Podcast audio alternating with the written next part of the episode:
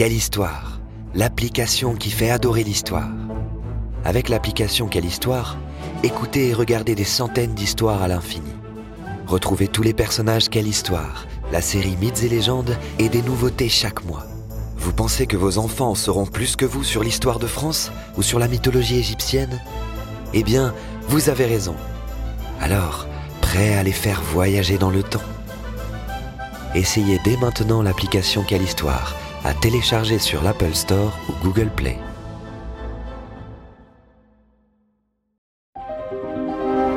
Quelle histoire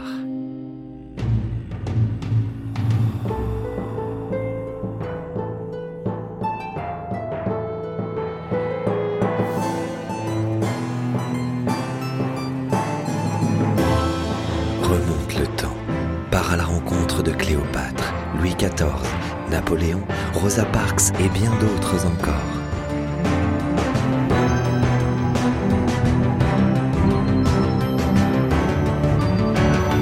Avec quelle histoire L'histoire devient un jeu d'enfant. Cyrano de Bergerac. D'après l'œuvre d'Edmond Rostand. Cyrano entre en scène. Un soir de 1640, dans un théâtre parisien, le public attend que la pièce commence. Mais alors que l'acteur entre en scène, un homme doté d'un nez imposant surgit dans la salle. C'est Cyrano de Bergerac, un soldat originaire de Gascogne. Amoureux des belles lettres, il brandit son épée et oblige le comédien à quitter la scène, car il juge sa performance très mauvaise. Un spectateur, énervé par ce geste, ose critiquer le nez de Cyrano, sa plus grande faiblesse. Ce dernier fait preuve d'autodérision et lui répond Vous auriez pu me dire c'est un roc, c'est un pic, c'est un cap, que dis-je, c'est une péninsule Saluant son éloquence, toute la salle l'applaudit. Un amour à sens unique. Au fond du théâtre, Cyrano rejoint Lebret, son confident, et lui avoue qu'il est amoureux de sa cousine, Roxane. Mais comment lui avouer ses sentiments? Certes, la jeune femme apprécie le beau langage, mais elle est aussi sensible à la beauté d'un homme. Or, avec son nez, Cyrano pense n'avoir aucune chance. C'est alors que la servante de Roxane vient le trouver pour organiser une rencontre, qu'il accepte aussitôt. L'aurait-il finalement charmé avec ses beaux discours? Mais Cyrano n'est pas seulement doué avec les mots, il est aussi habile à l'épée. Et ce soir-là, quand on vient lui demander son aide dans une bagarre, il saute sur l'occasion. L'amoureux de Roxane. Le lendemain, Cyrano attend Roxane à la rôtisserie de son ami Ragno. Alors qu'il patiente, des hommes font le récit d'un incroyable combat. Un individu a terrassé 100 hommes. Cyrano esquisse un sourire. Ils ne sauront jamais que c'est lui. Enfin, Roxane apparaît et lui dévoile la raison de sa venue. Elle aime Christian de Neuvillette, un soldat d'une grande beauté qui sert dans le même régiment que lui. Je vous sais bon et vous prie de protéger Christian. Si un malheur arrivait, je ne saurais m'en remettre. Cyrano est déçu qu'elle en aime un autre, mais par amour pour elle, il lui en fait la promesse. Le pacte. Roxane partie, Cyrano voit arriver des soldats de son régiment qui le pressent de raconter son dernier affrontement. Alors qu'il détaille la scène, l'un d'eux se met à rire de son nez. Et c'est Christian. Contre toute attente, Cyrano met son orgueil de côté et s'éclipse avec l'impertinent. Votre bêtise aurait pu vous coûter cher, mais puisque ma cousine Roxane tient à vous, je vous épargne. Après s'être excusé, le soldat lui apprend qu'il aime aussi la jeune femme. Hélas, il n'est pas doué avec les mots. Cyrano a une idée. Il rédigera des lettres pour Roxane à la place de Christian. Ainsi, sa cousine sera comblée et il pourra lui déclarer son amour en secret. Le pacte est conclu. Les tendres lettres. Quelques jours plus tard, Cyrano retrouve Roxane devant chez elle, une jolie maison dont la façade est couverte de lierre. Plus amoureuse que jamais, celle-ci lui lit avec enthousiasme les dernières lettres de Christian, sans imaginer que son cousin en est le véritable auteur. Voyez comme il est doué avec les mots. Et que dire de sa beauté? Le stratagème des deux hommes fonctionne. Mais Christian veut soudainement tout arrêter. Se croyant désormais capable de mots aussi romantiques que ceux écrits par Cyrano, il part rejoindre Roxane malgré les mises en garde de son acolyte, qui le suit de près. Le baiser. Christian échoue finalement à faire une déclaration enflammée à sa bien-aimée qui, se pensant moquée, s'enferme chez elle. Le soldat supplie Cyrano, resté près de la maison, d'arranger la situation. Le premier appelle Roxane et le second se cache sous le balcon pour lui souffler de belles paroles. Mais devant la voix hésitante du soldat, Cyrano finit par prendre sa place et chuchote. Vous me tueriez si de cette hauteur vous me laissiez tomber un mot dur sur le cœur. Roxane, qui ne distingue rien dans la nuit, s'imagine que Christian a retrouvé ses esprits et l'incite à grimper au balcon. Le jeune soldat obtient un baiser de sa belle et lui demande de l'épouser immédiatement.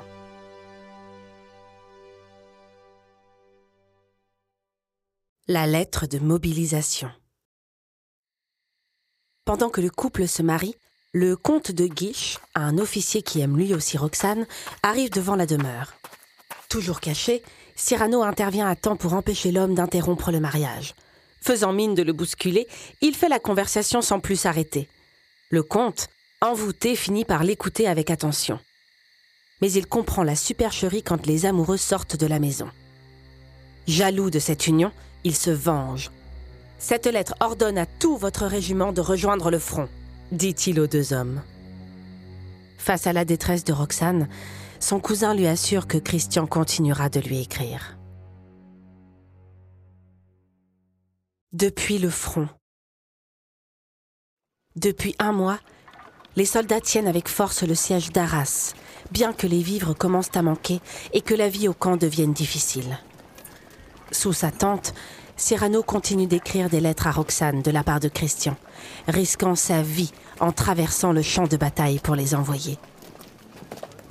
Mais aujourd'hui, Cyrano a le cœur lourd.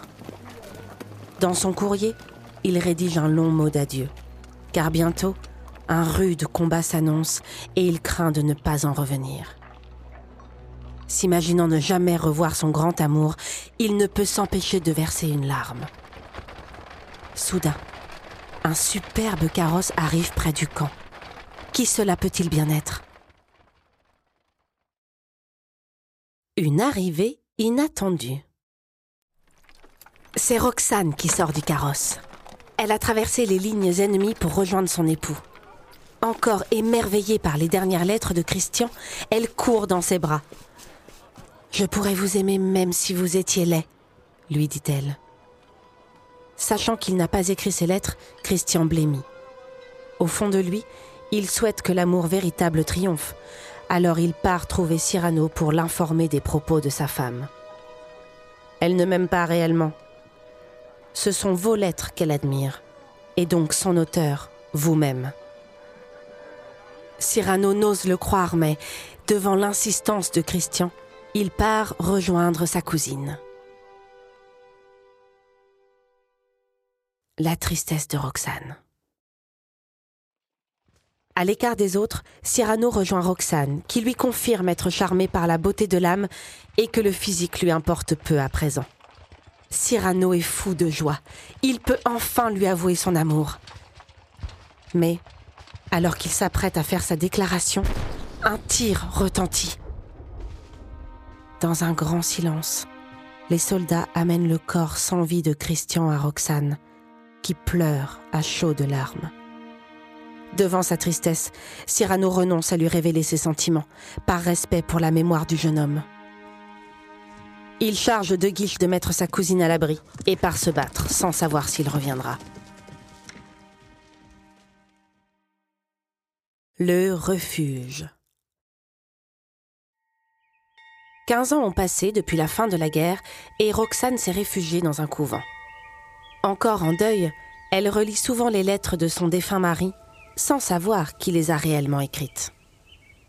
Elle reçoit aussi la visite de ses fidèles amis qui tentent de lui faire oublier sa peine. De Guiche la console, Ragno lui apporte des pâtisseries et Cyrano, surtout, la fait beaucoup rire. Toujours aussi bagarreur, ce dernier continue de lutter contre les hommes qu'il juge malveillants, quitte à se faire des ennemis. Mais chaque samedi, il n'oublie jamais d'aller voir sa cousine. La révélation. Un jour, lors d'une visite, Cyrano apparaît affaibli. Avec un chapeau, il dissimule une blessure infligée par un adversaire. Sans laisser paraître sa douleur, mais se sachant condamné, il demande à voir la dernière lettre de Christian. Roxane, adieu. Je vais mourir, commence-t-il. Et connaissant chaque mot, il récite la suite. Mon cœur est vôtre, et je serai à jamais celui qui vous aime sans mesure. Émue aux larmes, Roxane réalise qu'elle s'est trompée. Son cousin est l'auteur des lettres. C'est donc lui qu'elle aime. Mais à peine lui avoue-t-elle ses sentiments que Cyrano chancelle et tombe dans ses bras. La mort l'emporte, lui et son légendaire panache.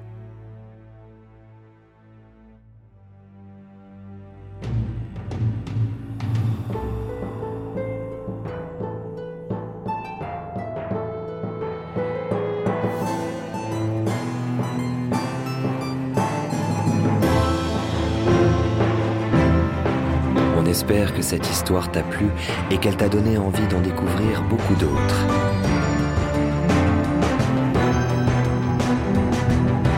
C'était Quelle histoire Une série audio tirée de la collection de livres à découvrir sur quellehistoire.com.